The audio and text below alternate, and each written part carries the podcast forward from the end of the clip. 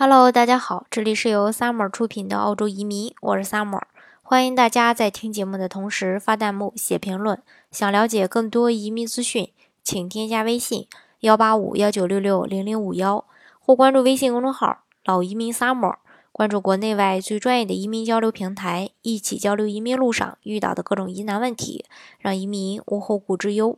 今天呢，跟大家来分享一下这个。呃，移民澳洲以后如何去快速的适应澳洲的这种文化和生活？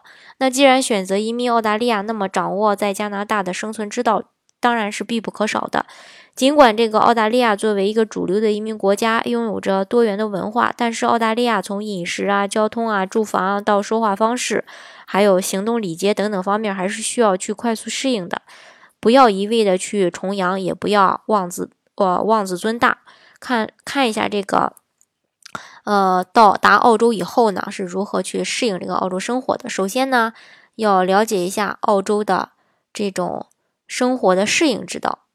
嗯，澳洲它虽然说是一个这个多元文化之都，但是呢，这里的这个饮食呢，也是受澳大利澳大利亚移民的一个影响，发生了很多的改变。传统的澳大利亚饮食受到英国、意大利啊、希腊等等这些饮食的影响，而最近这些年吧，亚洲移民潮的涌入，逐渐的改变了澳大利亚人的饮食和烹饪习惯，形成了现代的澳大利亚美食。然而呢，移民澳大利亚还是需要有一定的厨艺的，要会做自己爱吃的中餐，不然呢，这个天天在面包店或熟食店解决呢，也是。呃，很难熬的一件事儿啊。那么在工作方面的话呢，要看清加拿大的社会分工格局，也要看清自己的位置，不要移民加拿大后又期望能找到比国内要好很多的职位。但是呢，也不需要完全去丧失自己的信心和希望。如果是技术移民澳大利亚，或者说自身能力优秀，并且符合澳大利亚的一个劳动需求的话，那也不需要。屈就自己做基层的工作。如果本身是缺乏工作经验，那么先要在基层，呃，充实自己，再慢慢，呃，向上这个提升。澳大利亚的移民在工作时呢，要记得去微笑交流，但是不要被商人的这种微笑所蒙蔽，而忘却了去仔细读合同，特别是要注意合同的背面。那在学习方面的话呢，不要带着这种传统教学方法的条条框框呢，去这个。呃呃，学习那样的话呢，就会很被动。但是呢，也不要期待澳大利亚的这个校园生活比国内要丰富多彩。假如要觉得上学枯燥的话呢，那也不必过于去惊讶。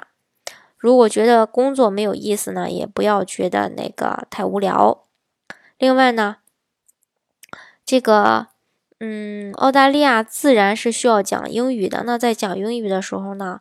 要忘掉汉语汉语语呃这个汉语语法的一些习惯，不要讲这种中式的英语。但是在说汉语时的呢，也不要带英语习惯，说英式中文而洋洋自得。特别是特特别呢，是在这个华人同胞见面时，不要劈头就讲英文，要这个选择最适合的方式嘛。对话交流要做到双方都觉得舒服。呃，不是移民澳洲就一定要起个英文名字的，没有人，嗯，没有必要去学着别人去这个起英文名字。那张三叫山姆张，李四叫 Peter 李，但是当被人叫拼音名字时，要准备好各种奇怪的叫法，你都得应着。移民澳大利亚呢，也不完全活成。那就是说，不需要去完全活成一个澳大利亚人，也不必总想着自己是华人。那样的话呢，会把自己搞这个自己的生活呢搞得会很敏感的。那么在那边生活的时候呢，尽量要学着去直率，改掉中国人说话委婉含蓄的这种方式，要学会澳大利亚人的这种拐弯抹角。澳大利亚人呢，天生就是这个乐天派比较多，生活呢就无忧无虑，然后呢。嗯，也经常喜欢开玩笑的，但是呢，有两个方面的话题是谨记的，不能随便开玩笑的。一个是澳新军团，第二个是土著问题。那澳大利亚移民这个角色里面呢，会有很多的尴尬，但是呢，要慢慢的去学会适应，去转化自己的这种思维这种方式，这样的话呢，会更好的去适应那边的生活。